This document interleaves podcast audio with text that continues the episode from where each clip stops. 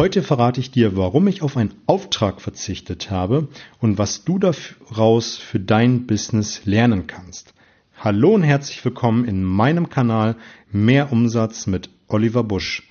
Hier geht es um die Themen Verkaufen, Verhandeln, Rhetorik und das dazugehörige Mindset, damit du in Zukunft deutlich mehr Umsatz machst und das mit einer größeren Gelassenheit. Ich freue mich, dass du wieder mit dabei bist, dass du zuhörst, um mehr Umsatz in dein Business zu generieren. Bevor ich in das eigentliche Thema einsteige, ein kurzer Hinweis. Ich habe zwei Links in den Show Notes. Einmal zur WhatsApp-Gruppe Mehr Umsatz mit Oliver Busch und zur gleichnamigen Facebook-Gruppe.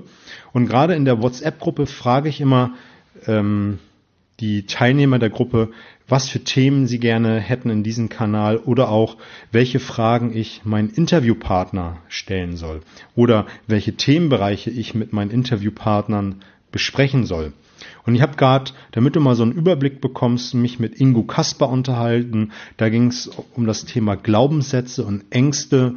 Gerade in der Akquise meint man, man hat Angst vor dem Nein, aber oftmals ist es ein Grund dahinter, ein tieferer Grund, warum wir so eine Angst haben, die Kaltakquise zu machen. Ich habe mich mit Jim Mentor unterhalten. Wir haben geplaudert über Mindset, Verkäuferskills, über Networking. Da kommt immer eine Menge, Menge gutes Zeug bei raus, was du für dein Business übertragen kannst. Würde mich freuen, wenn du eine der beiden Gruppen mit beitrittst, dann sind wir auch darüber im Austausch. In diesem Kanal geht es um mehr Umsatz und ich habe einen Auftrag abgelehnt. Wie kann das zusammenhängen? Ich möchte dir erst die kurze Geschichte erzählen, damit du den Rahmen verstehst und dann die Learnings mit dir teilen, die da drinnen stecken. Wie du vielleicht weißt, bin ich im Business to Business tätig. Das heißt, in meinem Fall, ich verkaufe Elektronikartikel an Elektronikmärkte. Und diese wiederum verkaufen sie dann an Endkunden. Und einer meiner Kunden macht einmal im Jahr eine Messe. Die geht über mehrere Tage und das heißt bei der Messe, dass wir einen Messestand stellen, dass wir einen Promotor stellen, der dann die Produkte präsentiert und dann auch abverkauft. Und diese Messe wird dann mit mehreren Herstellern äh, durchgeführt und ähm, das ist dann in dieser Mall, wo jeder sich präsentieren kann. Und im Zuge dessen muss der Kunde einen Auftrag platzieren und ähm, der Kunde weiß ganz genau, was er bei uns bestellen muss, damit wir diese Messe durchführen. Wir hatten einen Termin und äh, dann fing der Kunde an, auf Zeit zu spielen. Was heißt das? Ich habe den Termin bei ihm gehabt und er, er sagte dann, naja, ich danke, dass Sie hier sind. Ich gucke mir das jetzt im Nachgang an und werde dann den Auftrag Ihnen per E-Mail zukommen lassen. Es verging eine Woche. Ich habe hinterher telefoniert, ich habe E-Mails geschickt. Ich war sogar ein zweites Mal da gewesen, weil es sich ergeben hat. Nicht bei dem Kunden, ich bin extra hingefahren, habe nochmal den Kontakt gesucht, weil das war schon ein größerer Auftrag. Und ich habe dann so nach und nach rausgehört, dass der Kunde nur die Hälfte des vereinbarten Auftrages platzieren möchte. Und Kurzum, ich habe alles getan. Ich war so professionell, alles getan, um diesen Auftrag zu bekommen. Aber der Kunde hat auf Zeit gespielt. Und irgendwann war es jetzt kurz vor knapp, dass eigentlich der LKW mit der Ware und auch mit dem Messestand hätte losfahren müssen, damit man diese Messe durchführen kann. Und wie es dann manchmal so ist, so kurz vor knapp passiert ja dann doch ganz viel. Und dann habe ich den Kunden telefonisch zu fassen bekommen und wir haben dann nochmal über diese Messe gesprochen und er war dann recht verwundert, dass er doch einen Auftrag platzieren muss, vor allem in dieser Höhe. Und das Gespräch wurde auch ein bisschen hitziger, bis ich dann einen Schlussstrich gezogen habe und gesagt habe, nein, dann verzichte ich hier. Dann ist hier der Punkt, wo wir diese Messe zu diesen Bedingungen nicht durchführen. Und das ist die Geschichte und was sind jetzt die Learnings draus? Das erste, was ich mir hier aufgeschrieben habe, ist auf Zeit gespielt. Wenn du weißt, dass dein Kunde auf Zeit spielt oder es passieren kann, dann kalkulier das mit ein. Bei so einer Messe mache ich immer sechs Wochen, vier Wochen vor, dem, vor der Messe den Termin, damit alles Mögliche passieren kann oder nicht passieren kann, um diese Messe durchzuführen. Und dieses muss man einfach einkalkulieren, wenn man weiß, dass der Kunde auf Zeit spielt. Und dann kann man selber auch auf Zeit spielen. In meinem Fall war es so gewesen, dass ich mir gesagt habe, gut, wenn der Tag X kommt, dann muss ich sowieso absagen, weil der LKW muss ja auch irgendwann losfahren.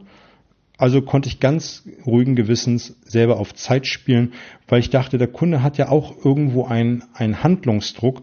Er muss ja die Messe bespielen und es ist für ihn ja auch eine Peinlichkeit, wenn dann Hersteller fehlt. Vor allem, wenn ein Premium-Hersteller fehlt. Und dachte ich mir, gut, du auch auf Zeit. Das können wir genauso. Also als erstes, wenn du weißt, es kann auf Zeit gespielt werden, kalkulier das mit ein. Und irgendwann muss man nur für sich wissen, wann der Point of No Return ist und dann den Schlussstrich zu ziehen. Und das ist für mich mit eins der zentralen Dinge in dieser Episode ist, den Mut und das Selbstvertrauen zu haben, Nein zu sagen. Nein zu sagen, äh, Nein zur Messe, Nein zum Umsatz und damit auch ein Stück weit Nein zum Kunden. Warum das so ist, da werde ich gleich nochmal drauf zu sprechen kommen, aber erstmal Nein zu sagen. Als allererstes, mein Kunde hat nicht damit gerechnet, dass ich das Ganze abblase. Der war so perplex, weil er dachte, ah, der Busch und äh, der muss jetzt sowieso kommen, das ist jetzt alles schon am Laufen, der Messestand, der wird die nächsten Tage aufgebaut, der LKW muss ja auch bald losfahren. Nein, ich habe es mit einkalkuliert und äh, er hat damit überhaupt nicht gerechnet und er war dermaßen perplex, wo ich gedacht habe, cool, alles richtig gemacht. Nein sagen. Und das andere ist, wenn du lernst, Nein zu sagen, gerade wenn du es mit Kundengruppen zu tun hast oder auch in bestimmten Branchen, wo man sich kennt, das spricht sich rum. Es spricht sich nicht nur rum, dass du äh, einen Auftrag äh, entgegennimmst, der nur die Hälfte wert ist, was vereinbart ist und du so eine Messe machst. Und so eine Messe kostet uns richtig Geld. Also, das, das andere, wenn du kannst die Messe auch ersetzen durch Rabatt, Prozente, Jahresboni, was dir einfällt oder was in deiner Branche üblich ist, das wird sich herumsprechen. Das würde doch bei mir bedeuten, ah, wenn du mit dem Busch eine Messe machst, wenn du mit dem Busch irgendwas ver verabredest, der sagt am Ende sowieso ja, mit denen kannst du es machen. Das spricht sich rum. Und ich habe mir gesagt, nein, mit mir nicht. Mit mir nicht. Und das solltest du dir auch sagen. Mit mir nicht Nein zu sagen, den Mut zu haben, Nein zu sagen. Ich weiß, es ist leichter gesagt als getan und da gehört Mut zu. Aber, und das ist jetzt so auch in die Zukunft, wo ich mir denke und auch wo man sich darüber Gedanken machen sollte, ist, und das ist die zweite zentrale Botschaft in dieser Episode, ist es das wert?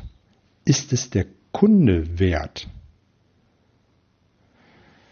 Ich finde, das ist ein ganz zentraler Gedanke, weil so ein Kunde, und das ist im Endkundenbereich, das ist überall auf diesem Planeten gleich, wenn du es einmal durchgehen lässt, mal abgesehen davon, dass es sich rumspricht und dass du in Zukunft der Spielball des Kunden bist, er wird es immer wieder machen und er wird immer wieder mit anderen Ideen, Chosen, sonst was kommen, dass man es mit dir machen kann. Ich habe jetzt auf bestimmten Umsatz verzichtet.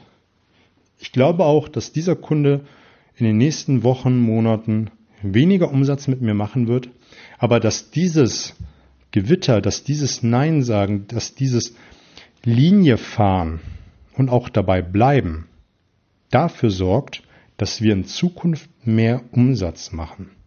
Weil der Kunde ja auch bei mir erkennt und auch dann bei dir in Zukunft erkennt, der fährt eine Linie und wenn der etwas sagt, dann steht er dazu. Und das kann man ja auch übertragen auf andere Dinge. Wenn du etwas zusagst, dann hältst du es ein. Wenn du Nein sagst, dann bleibst du dabei.